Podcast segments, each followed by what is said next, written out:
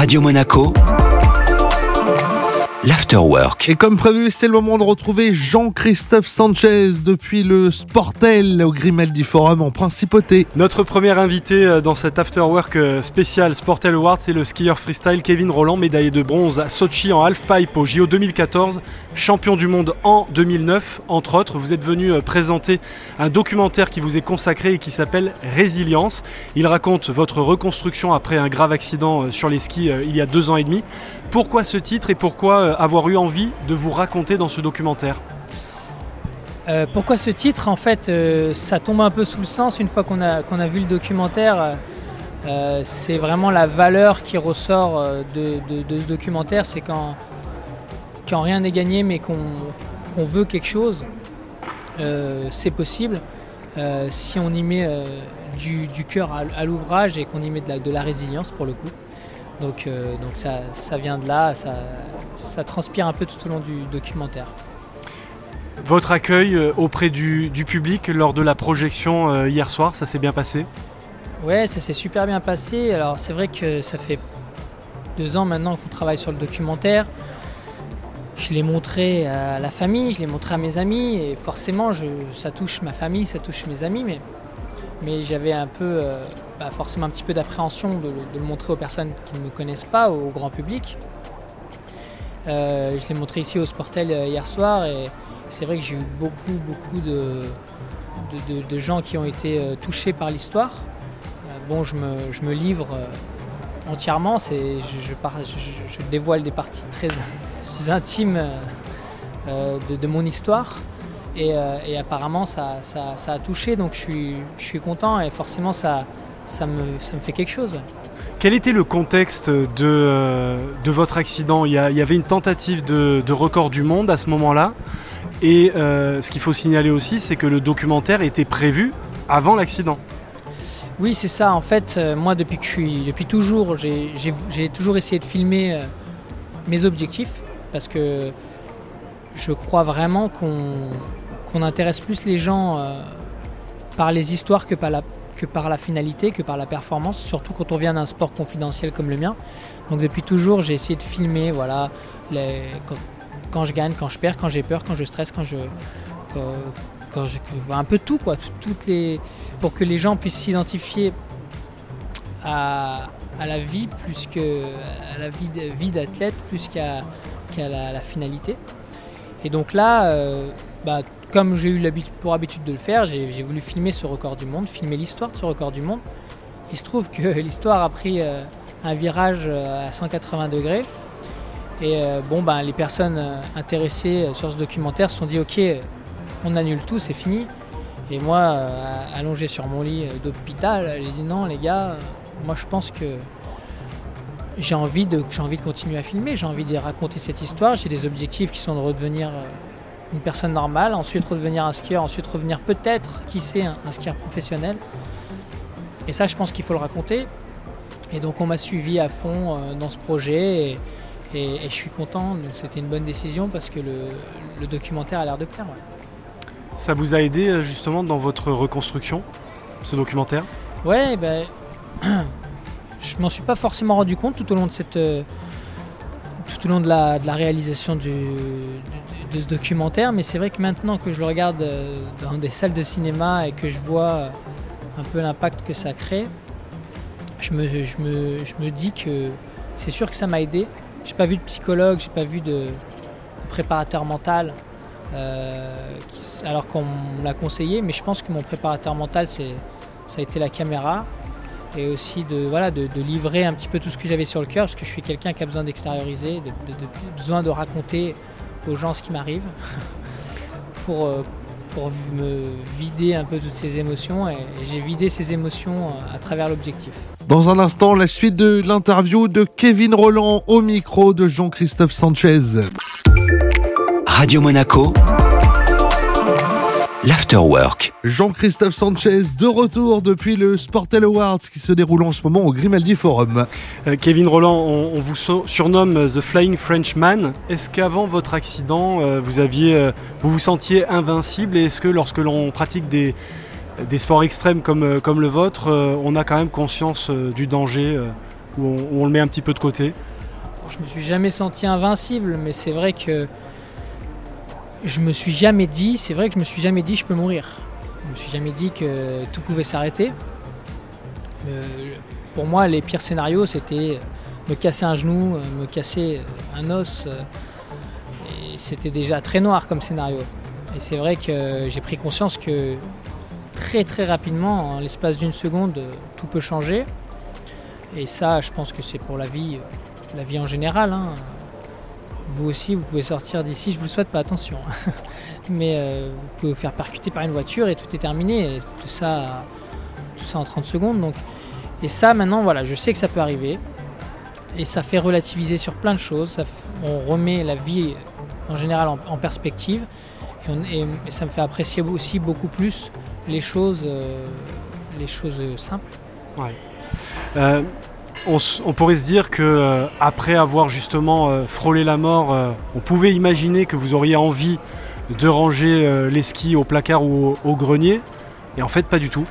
Vous. Qu'est-ce que vous avez ressenti d'ailleurs en, vous remettant au travail sur les skis? Ouais, bah, moi je suis un skieur depuis, depuis que j'ai deux ans, je suis sur les skis. J'adore ça, enfin, je suis un passionné, vraiment, c'est ce qui m'anime dans ma vie, c'est de faire du ski. C'est pas euh, de gagner des compétitions ou d'être un athlète, c'est de faire du ski. Donc euh, ma première, euh, mon premier objectif c'était ça, c'est je veux, je veux pouvoir skier, je veux pouvoir aller skier avec mes enfants jusqu'à ce que j'ai 90 ans. voilà, c'est mon objectif principal ce que j'ai réussi à faire. Et une fois que j'ai réussi à faire ça, que j'ai pris du plaisir et que voilà, j'ai retrouvé, j'ai retrouvé, euh, j'ai retrouvé cette envie aussi de compétition et, et j'ai pu retourner faire de la compétition.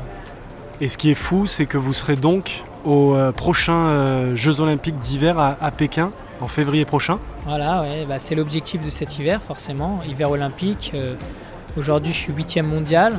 J'ai fait une compétition depuis mon accident et j'ai terminé huitième au championnat du monde. Donc, euh, donc ça veut dire que voilà, je fais partie du top 10 et que, et, que l'objectif en allant aux Jeux Olympiques, c'est forcément de, faire un top 3, d'aller ramener cette médaille. Donc je vais, je vais tout donner. Il me reste, euh, on va dire, deux mois de préparation assez euh, intensive et vraiment tout peut arriver. Et, voilà, je pense que plus on croit en ses chances, euh, plus cette chance euh, grandit. Donc, euh, Et donc on, on- rappelle, euh, Kevin, ce documentaire Résilience que vous avez présenté donc euh, en avant-première ici euh, au Sportel Awards à Monaco hier soir. Euh, vous allez faire comme ça, euh, j'imagine, une espèce de, tournée hein, pour, présenter ce, film et rencontrer votre public. Ensuite, que va de- devenir le film? Comment on va pouvoir le, voir tout simplement? Est-ce qu'il va débarquer sur une plateforme par exemple? Ben, c'est ça, en fait. euh, une des raisons aussi pourquoi je suis au, Sportel, c'est pour essayer de trouver le, le bon diffuseur. Donc, donc je suis en discussion avec plusieurs diffuseurs. J'ai pas l'information encore aujourd'hui, mais l'objectif c'est de sortir euh, le film avant les Jeux Olympiques de cet hiver, en amont pour euh, et pour que le, le- voilà ce, ce- ce documentaire vienne euh, clore cette histoire de record du monde sur, euh, sur Pékin. Merci beaucoup Kevin. Avec plaisir. C'était donc Kevin Roland au micro de Jean-Christophe Sanchez depuis le Sportel au Grimaldi Forum. Radio Monaco, l'Afterwork. Et oui, c'est un afterwork spécial Sportel sur Radio Monaco. Tout au long de cet après-midi, Jean-Christophe Sanchez reçoit des champions au micro de Radio Monaco. Et cette fois-ci, c'est une championne de judo. On va parler euh, judo à présent puisque Madeleine Malonga est avec nous. Bonsoir Madeleine. Bonsoir. Bienvenue au micro de Radio Monaco et merci d'être avec nous. Ça nous fait très plaisir. Bah, merci à vous pour l'invitation. Moi aussi, ça me fait très plaisir. Alors vous avez euh, évidemment un superbe palmarès, double championne d'Europe, championne du monde, vice-championne olympique à Tokyo, ça c'était euh, l'été dernier, dans la catégorie des moins de 78 kilos. La médaille d'or olympique, ce sera pour Paris 2024 Exactement. C'est l'objectif. euh, C'est bah, le seul titre qui me manque du coup. Donc euh, c'est clairement l'objectif euh, là de cette Olympiade, c'est de se préparer pour euh, l'or olympique à Paris 2024. Euh, Sur le moment, bien sûr, il y a eu de la frustration puisque l'or olympique était déjà votre objectif cet été à Tokyo. Mais est-ce que petit à petit, la frustration justement a été digérée et aujourd'hui, c'est que du bonheur comme on dit, on retient que le positif? Oui, c'est ça en fait. La frustration est un peu passée. Après, il y a des moments où quand j'y repense, euh, bon, bah forcément, je suis pas très, contente. Mais euh, au final, euh, je pense que j'ai appris déjà de cette défaite, énormément appris. Et en même temps, cette défaite va me motiver pour rester à fond sur cette Olympiade pour aller chercher l'or. Et puis euh, c'est quand même une belle médaille d'argent, donc euh, je ne peux pas cracher sur cette médaille et, euh, et je la prends avec le sourire et avec joie même. Avec fierté aussi, vous pouvez en être fier et une grande fierté parce que bah, c'est aussi le résultat d'années d'entraînement. donc oui, oui, je l'accepte les bras grands ouverts. Quand vous dites euh, que parfois vous y repensez euh, avec toujours ce petit euh, pincement au cœur en quelque sorte, ça vous arrive de vous refaire encore la finale dans votre tête et vous dire j'aurais dû faire comme ça ou comme si Ça non, je ne veux pas trop le faire parce que j'aime pas vivre avec des et si, et si, et si. Mais, mais c'est vrai que je pense à ce moment-là qui est passé et puis bah voilà, c'est un acte manqué, j'ai envie de dire, mais mais voilà, il faut accepter, même si parfois ça fait un petit peu mal, mais euh, je l'accepte quand même. Et il y a eu une deuxième médaille en plus, une médaille d'or. Alors là, cette fois-ci en, équipe. Euh, surtout que c'était la première fois qu'on euh, avait le judo par équipe mixte aux Jeux Olympiques. Ça a été ça aussi une très belle expérience et ce sera peut-être renouvelé d'ailleurs pour, pour Paris. Exactement, c'est une super belle expérience. Ça a été bah, déjà une première pour toute l'équipe. Première édition des équipes euh, mixtes aux Jeux Olympiques. Une finale à Tokyo face aux Japonais. Je pense qu'on ne pouvait pas rêver mieux. Et euh, d'avoir remporté, euh, remporté ce titre, c'était jusqu'à présent, je cherche le mot qui peut, qui peut décrire ça parce que même je crois que incroyable n'est pas assez fort. Mais ouais, c'était dingue et puis tip top. Merci Madeleine, merci Jean-Christophe. La suite de cet entretien dans un instant sur Radio Monaco. Radio Monaco l'Afterwork. Jean-Christophe Sanchez de retour dans votre Afterwork avec son invité Madeleine Malonga. Jean-Christophe est tout au long de cet après-midi du côté du Grimaldi Forum pour nous faire vivre le Sportel. Madeleine Malonga, vous avez donc euh, ramené euh, deux médailles là, de, Tokyo, une en or, une en, argent. Vous avez eu, on le disait tout à l'heure, plein de, plein de récompenses déjà dans votre carrière. Est-ce qu'il y a un endroit euh, chez vous dédié euh, au rangement en fait de ces récompenses et, des médailles. Je sais pas, est-ce que vous avez une pièce euh Même pas. Même pas Qu'est-ce que vous en faites d'ailleurs une fois que... Bah, je les ai gardées euh, pendant très longtemps dans des chaussettes pour tout vous avouer. des, des, chaussettes dans une matière un peu cocooning, la pilou pilou, pour pas trop qu'elles s'abîment. Puis après on a reçu notre belle boîte avec une pochette aussi. Et maintenant elles sont rangées là et puis bah ça va être bientôt euh, le retour à l'entraînement, la fin de la des tournées médias. Donc là, je vais les ranger définitivement.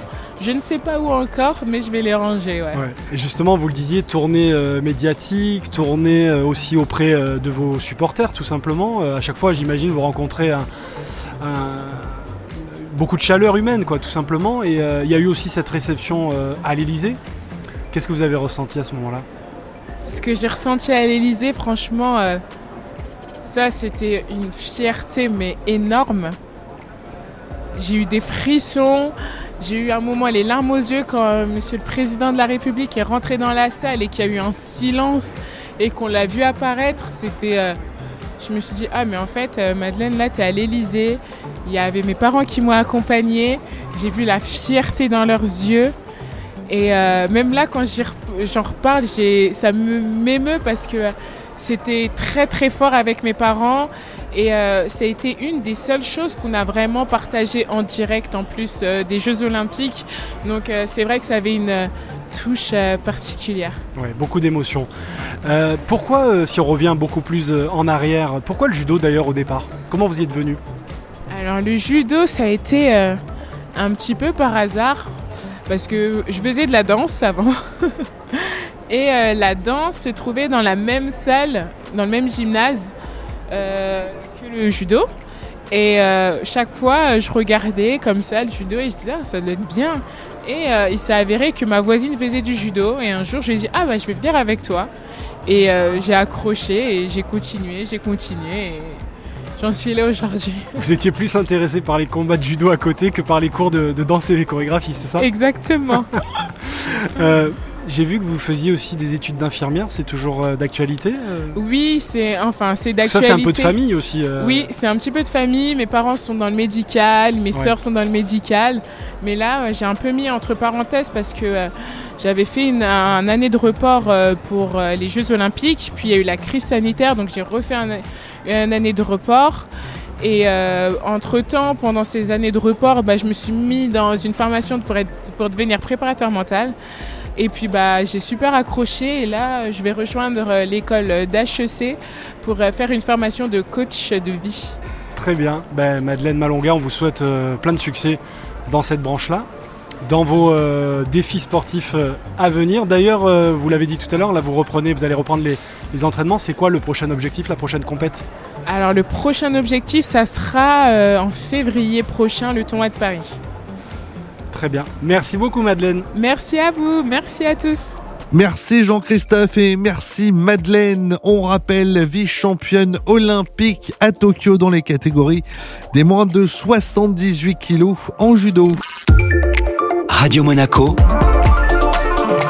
l'Afterwork. Et une nouvelle invitée au micro de Jean-Christophe Sanchez que l'on retrouve dans l'Afterwork pour un Afterwork spécial Sportel depuis le Grimaldi Forum. Notre nouvelle invitée ce soir sur Radio Monaco est la handballeuse internationale française Alison Pinault, revenue euh, comme toutes ses copines euh, de l'équipe de France avec la plus belle des médailles de, de Tokyo. Elle nous a fait vibrer.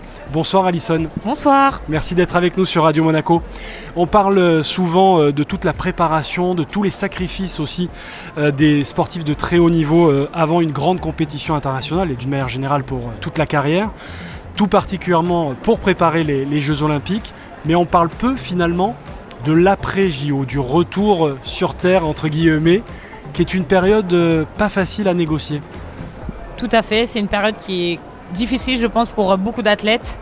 Parce qu'on est pris vraiment dans le tourbillon quand on pose les pieds en France. On est tout de suite pris dans, bah, l'émulation euh, médiatique. Il se passe énormément de choses. Il faut aller à droite, à gauche. euh, il, faut, euh, faire plaisir à pas mal de, gens. Il faut aller un peu partout. Il y a ça dans un premier temps. Et puis après, quand on revient euh, un peu plus au calme, euh, bah, on se rend compte un petit peu de ce qui s'est passé tout, tout doucement. Puis il y a tout qui redescend. Et là, là c'est un peu plus compliqué quand on se retrouve un petit peu euh, bah, tout seul. euh, Il y a toute cette pression qui est redescendue, tous les sacrifices. On repense à énormément de choses. Et c'est vrai que psychologi- psychologiquement, pardon, c'est pas c'est pas très simple. Faut pas, faut pas se mentir, c'est pas très simple parce qu'il y a cette sensation un peu de, de vide. On a atteint les sommets et puis, euh, et puis il se passe quoi derrière? Comment Un on petit coup de blues. Ouais, un petit coup de blues, ouais, Ouais. parce que euh, beaucoup d'efforts. euh, mentalement, on a repoussé aussi nos limites, même si on est prêt. Il y a une pression qui est, qui est énorme. Et puis surtout quand on dit, bah, c'est le seul titre qui manque à notre palmarès et qu'on vient que pour ça. Vous imaginez euh, ce qui peut se passer euh, derrière pour, euh, pour y arriver. Donc, on repense un peu à, tout le chemin parcouru, à toutes, ces années aussi. Il ne faut pas, l'oublier. Et pas, c'est pas simple. C'est vrai que c'est une parole euh, qui commence un petit peu à se libérer euh, dans le monde euh, des sportifs de haut niveau. Vous êtes de celles qui en avaient parlé là justement récemment, mais autrefois c'était très rare d'entendre ça de la part d'un sportif. Comment vous l'expliquez? Bah, je l'explique tout simplement parce que c'est important, je pense, d'en parler. Je ne sais pas si ça a été décuplé du fait que mes coéquipières ont- sont aussi confrontées euh, à cette sensation-là. Moi, j'avais envie de communiquer sur le sujet parce que j'ai été euh, très impactée. Je me suis levée plusieurs matins où euh, bah, j'avais un peu vraiment le coup de blues, où je sentais bah, que j'avais pas envie. Est-ce est-ce que c'est dû au fait qu'il y a un retour en club qui est euh, très rapide, où du coup on a cette sensation d'être pris euh, vraiment euh, dans la machine à laver, on n'a pas beaucoup de jours de repos, et dans les jours de repos, moi je fais partie donc, euh, de celles qui, euh, qui médiatiquement ont une image aussi importante et qu'il faut, et qu'il faut voilà, parler aux médias. Donc finalement, au bout de la semaine, il reste plus beau- beaucoup de jours pour s'asseoir et se dire ça y est, et prendre du temps aussi avec, avec nos proches.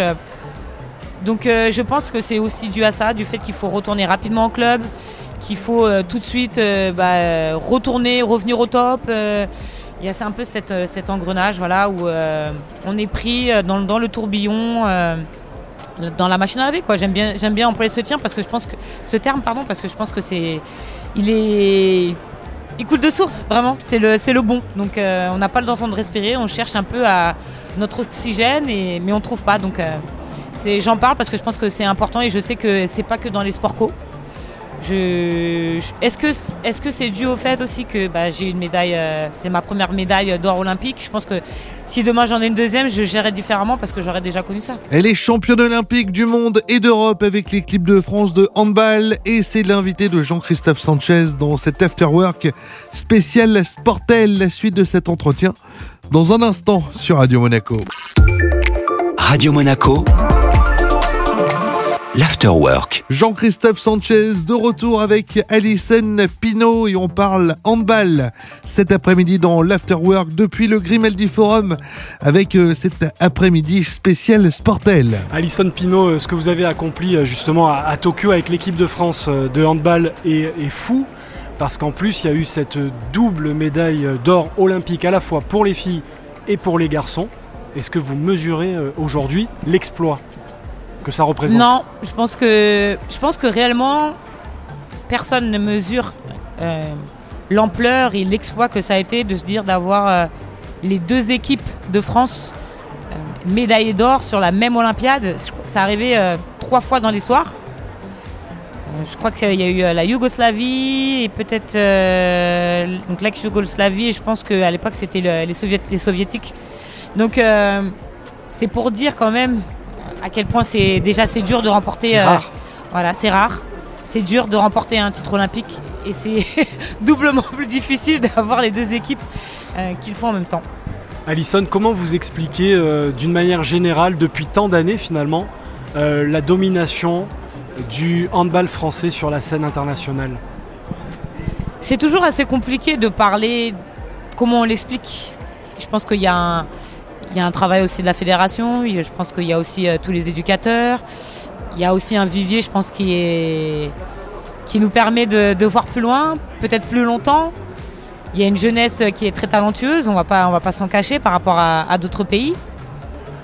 Peut-être que c'est sans doute ça, je pense, qui explique euh, voilà, les, les belles heures du handball euh, français. Alors vous êtes invité au Sportel Award ici à Monaco pour la première fois, Alison. Et vous êtes en plus membre du jury euh, cette année, euh, qui est présidé d'ailleurs par euh, Muriel Urtis. Comment ça se passe? Ça se passe très bien. La journée des délibérations hier a été très sympa, vraiment. Hum, Une bonne équipe qui a énormément échangé, argumenté, hum, évoqué ses opinions. Ça a été vraiment, vraiment enrichissant, moi je trouve, de se confronter. Euh, sur, les, euh, voilà, sur le regard qu'on peut avoir, euh, sur les différentes thématiques qui sont mises en, a- en avant, ce à quoi on est sensible, ce qui peut nous toucher, ce qui- ne touche pas les autres. Et comment on les défend. Vous prenez votre rôle, j'imagine, très au sérieux. Vous avez vu beaucoup d'œuvres en compétition, vous le disiez, il y a eu des échanges très intéressants, très fructueux. Il y a eu un peu de débat aussi, j'imagine. Comment ça se passe concrètement Les œuvres, vous les voyez avant de vous retrouver ou? Non, donc on découvre tout sur place, Sur place, quand on ouais. arrive. Donc c'est tout, toute la, toute la journée. Donc euh, on y va, voilà, catégorie après catégorie. On nous présente euh, donc euh, les différents projets, les œuvres, et puis on nous explique donc le contexte, bien sûr. Et, tout simplement, ensuite, bah, voilà, chacun donc, prend le temps de, de regarder, d'étudier. Donc il y a des vidéos, il y a aussi des, bouquins. Donc on prend le temps de, de feuilleter, on nous explique voilà, quelles sont les règles. Et ensuite, on débat. Euh, sport et médias ici euh, au Sportel euh, Awards.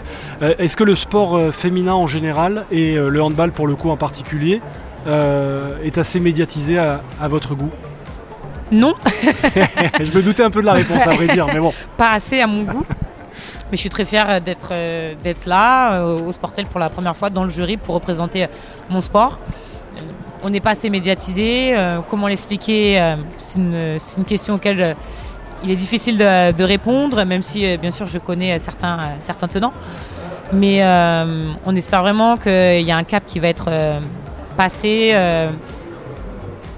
notamment grâce à, à, à Tokyo. Maintenant, on sait que le chemin est encore très long pour nous et il faut vraiment qu'on devienne un sport business, un peu plus spectacle encore, parce que je pense que bon, on est déjà spectacle, mais euh, dans une autre dimension pour euh, pouvoir mieux exister dans les médias.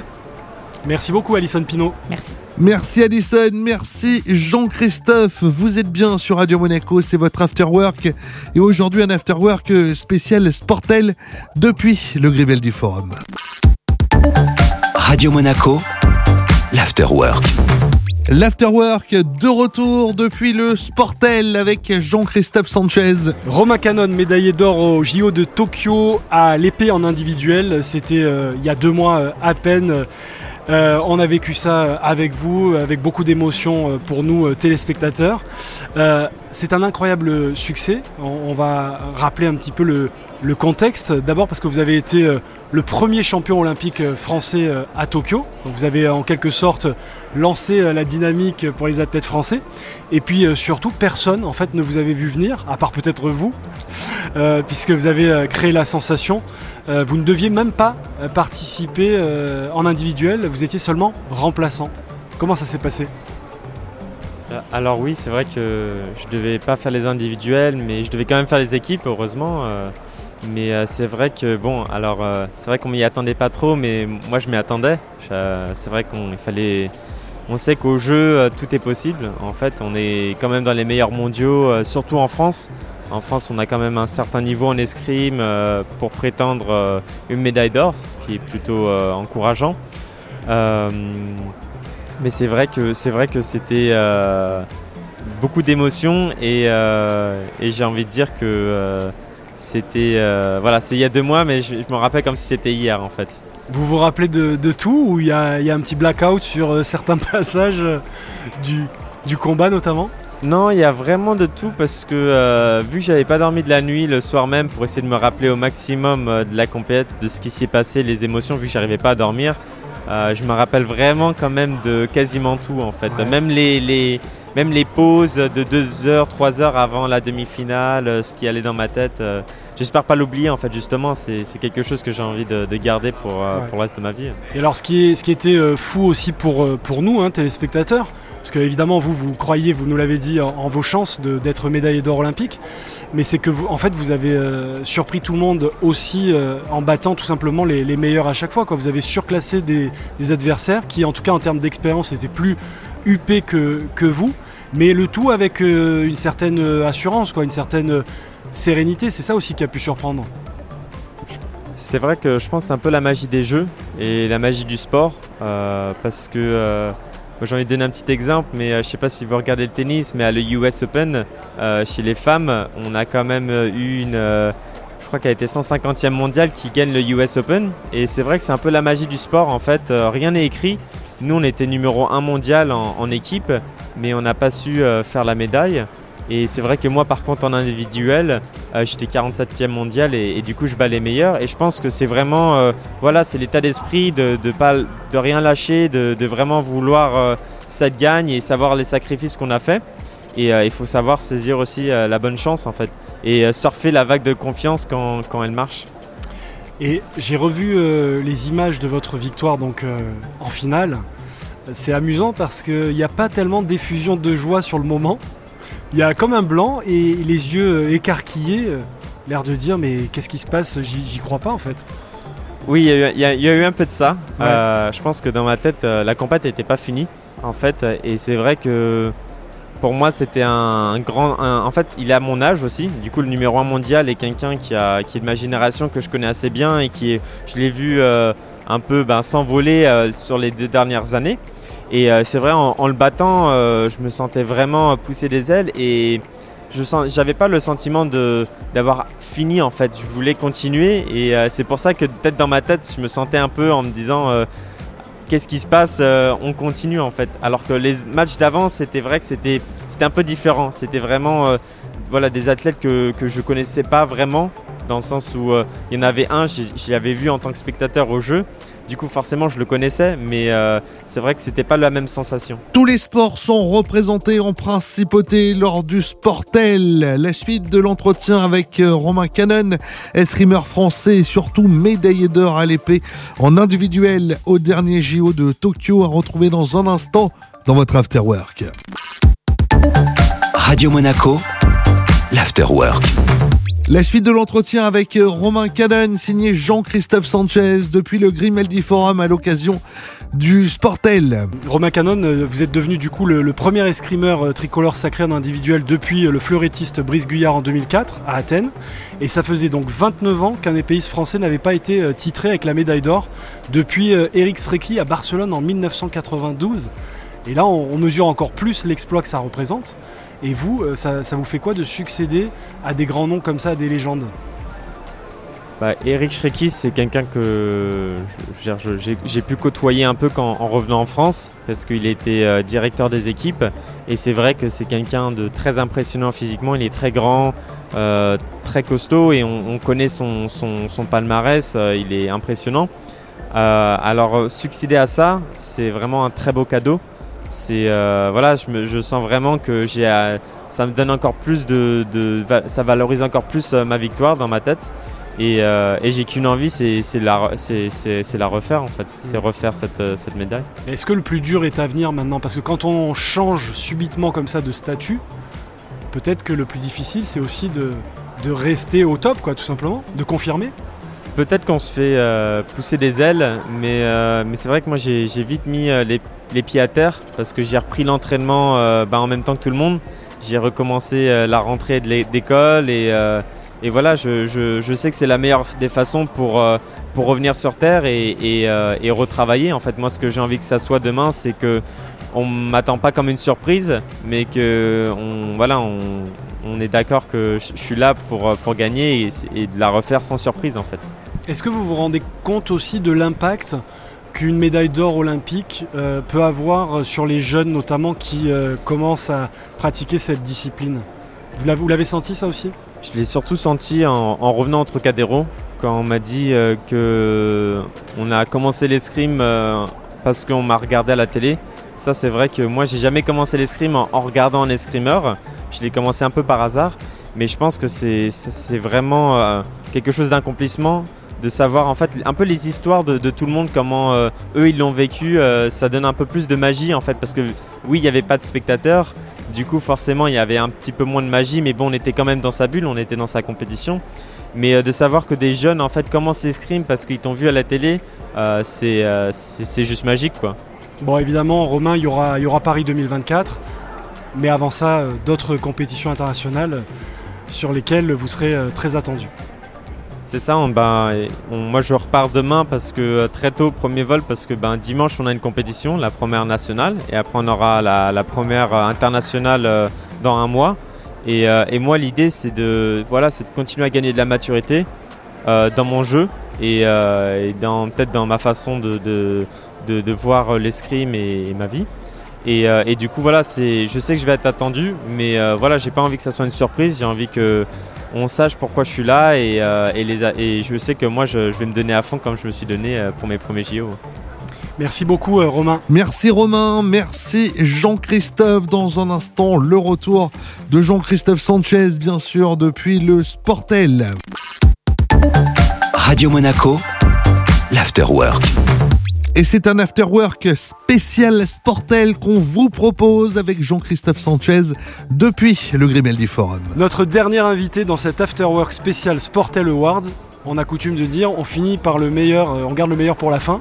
Le meilleur ou le pire on verra ça dans un instant. c'est le pire ou le meilleur. Mais Je vous dirai après. Philippe Candelro euh, est avec nous.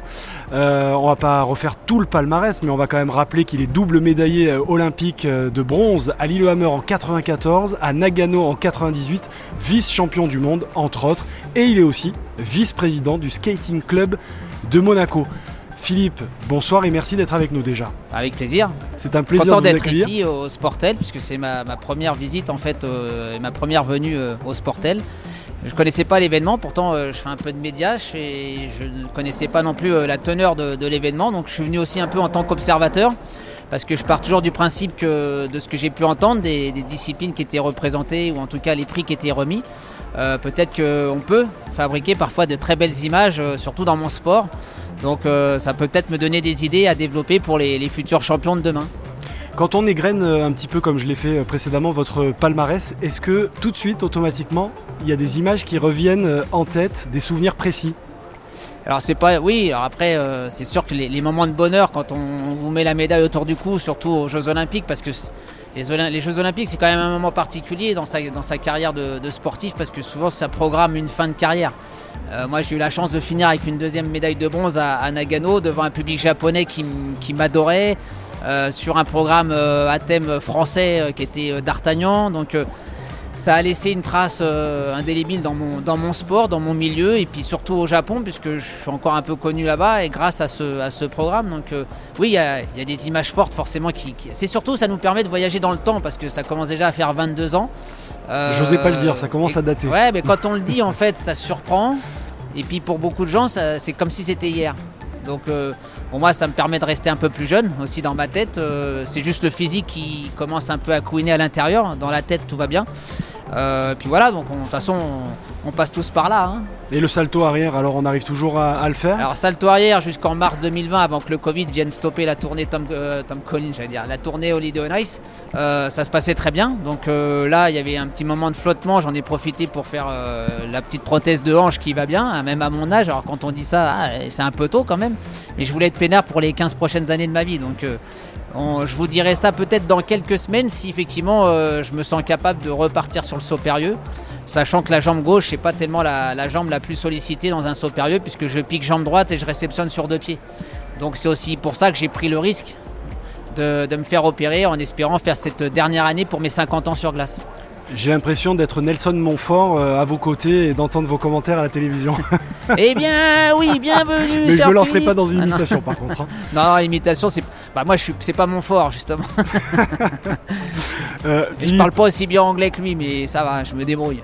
Bon, euh, les Sportel Awards, vous le disiez, c'est pour vous une, première et, vous retrouvez comme ça à côté de tous ces athlètes, tous ces sportifs, tous ces euh, médaillés olympiques euh, comme vous, d'échanger euh, sur des disciplines qui sont en plus pas toujours mis très en avant dans, les médias. C'est enrichissant aussi.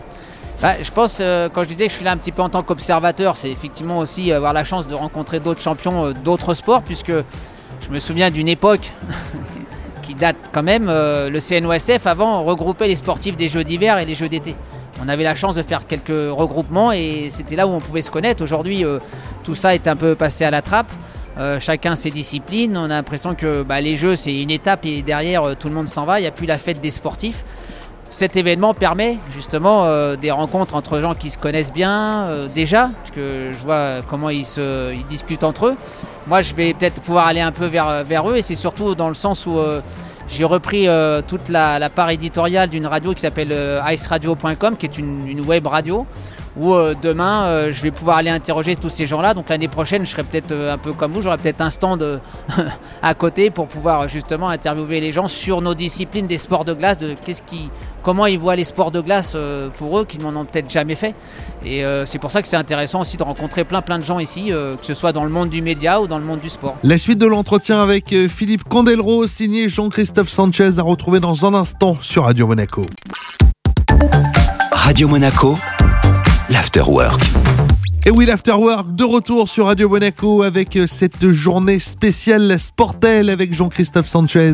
Philippe Candelro, vous avez toujours été un, un homme de, de spectacle. Le, le show, est-ce que le show com- comptait finalement plus pour vous que la compétition? Ou c'était euh, indissociable? Bah, je pense que j'ai réussi à faire les deux. Mais c'est vrai que mon choix était plus de dire euh, j'ai envie de séduire un public plus qu'un jury. Mais quelque part, les neuf juges qui étaient à l'époque, c'était que neuf juges, euh, ils faisaient partie des spectateurs. Et derrière, je me préoccupais aussi un peu des téléspectateurs. Moi, c'est comme ça que je suis devenu aussi euh, un peu populaire en dehors de, de ma discipline sportive. Donc, je, oui, je regrette pas parce que quelque part, euh, déjà, j'ai un sport artistique qui m'a permis, après ma carrière de champion, de passer de l'autre côté de la barrière et de faire que du spectacle. Ça a continué encore pendant 25 ans. Euh, donc, quelque part, euh, je suis pas à plaindre parce que j'ai vécu ma, passion vraiment euh, jusqu'au bout. Quoi. Je, mon ego a été très bien servi. Donc, quelque part, euh, si aujourd'hui je peux rendre service, euh, je le ferai volontiers. Euh, si je peux transmettre ce que j'ai appris dans, tout, au- tout au long de ma vie et de ma carrière euh, à d'autres jeunes patineurs et patineuses, euh, j'hésiterai pas une seconde. Alors vous le disiez tout à l'heure, la tournée, la dernière tournée Holiday on Ice qui devait être celle de vos adieux, je crois. Alors c'était ma dernière tournée accompagnée par Holiday on Ice. D'accord. Et 2022, ils auraient souhaité que je revienne avec eux, mais on n'a pas trouvé d'entente sur la partie artistique, puisque là, 2022, l'année de mes 50 ans, devait être beaucoup plus important au niveau, euh, on va dire, structurel du spectacle. C'est-à-dire, euh, ça doit représenter euh, mes 5 décennies d'hommes, pas seulement de carrière. C'est, Mmh. il, faut construire un, un spectacle autour de ma vie. C'est un Happy Birthday Mr. Candel. Et là, on fait une émission de variété sur glace. Donc, je l'ai plus conçu comme une émission de variété qu'une grande tournée de 90 dates. De toute façon, à 50 ans, euh, j'aurais peut-être eu du mal à la faire entièrement. Euh, Philippe, euh, un dernier mot quand même sur euh, votre casquette, donc je le disais tout à l'heure, de vice-président du skating club de, Monaco. Quels sont vos projets en tant que vice-président justement pour le patinage ici à Monaco? Écoutez, ça fait déjà 5 ans effectivement que, je suis vice-président du skating club de Monaco. Il y a une très bonne entente avec euh, l'équipe de Monaco. Souvent, il y a la patinoire qui est installée pendant 3 mois, euh, au moins, ou 4 mois, voire 5 maintenant sur la piscine. Euh, en fait, on a, on a du mal à faire évoluer ce club, même s'il fonctionne très très bien et que je vois qu'il y a beaucoup de jeunes qui, qui s'y mettent. Alors après, il y a Nice à côté qui permet cette petite euh, de relayer un peu les gens qui ont démarré l'activité pour partir après vers un club et faire de la compétition. Mais on attend vraiment impatiemment que le, le feu vert et que le premier coup de pioche soit donné pour cette construction de patinoire qui, depuis Qui des changera années, tout euh, qui changera tout pour le, pour le patinage à Monaco. Ça changera peut-être même euh, finalement le- euh, ma vie qui est aujourd'hui parisienne. Euh, si demain il y avait une patinoire qui se construirait ici, en tant que ce qu'on essaye de faire euh, en tant que vice-président ici avec toute l'équipe euh, de, la, de la fédération, euh, c'est pas impossible que je vienne enseigner ici parce que tout est neuf, tout est à faire et c'est ce qui me plaît aussi, le challenge de, de- pouvoir monter voilà, la principauté de Monaco au plus haut et pas seulement euh, des gens qu'on a récupérés à droite à gauche. D'ailleurs, ce club a été euh, mis en place pour euh, éviter ça justement, Mhm. qu'on forme des gens qui ont passé près de 10 ans dans un club monégasque pour que derrière la nationalité soit plus facilement euh, accordée à ces patineurs. Donc c'était ça la- le but de ma venue. Après, euh, j'enseigne pas ici. Euh, c'est pas toute l'année, donc il faut pouvoir démarrer cette activité. Il nous faut une patinoire, et quand il y aura une patinoire, on aura de vrais champions monégasques. Bon, ça viendra peut-être prochainement, on vous le souhaite et on, je on vais le souhaite je à tous les toucher amateurs. encore deux trois mots euh, au prince ce soir euh, entre voilà entre deux coups de fourchette, ça devrait bien se passer. Merci beaucoup Philippe Candelro. De rien. C'était donc euh, Philippe Candelro au micro Radio Monaco de Jean-Christophe Sanchez depuis le Grimaldi Forum à l'occasion du Sportel. Radio Monaco, l'Afterwork.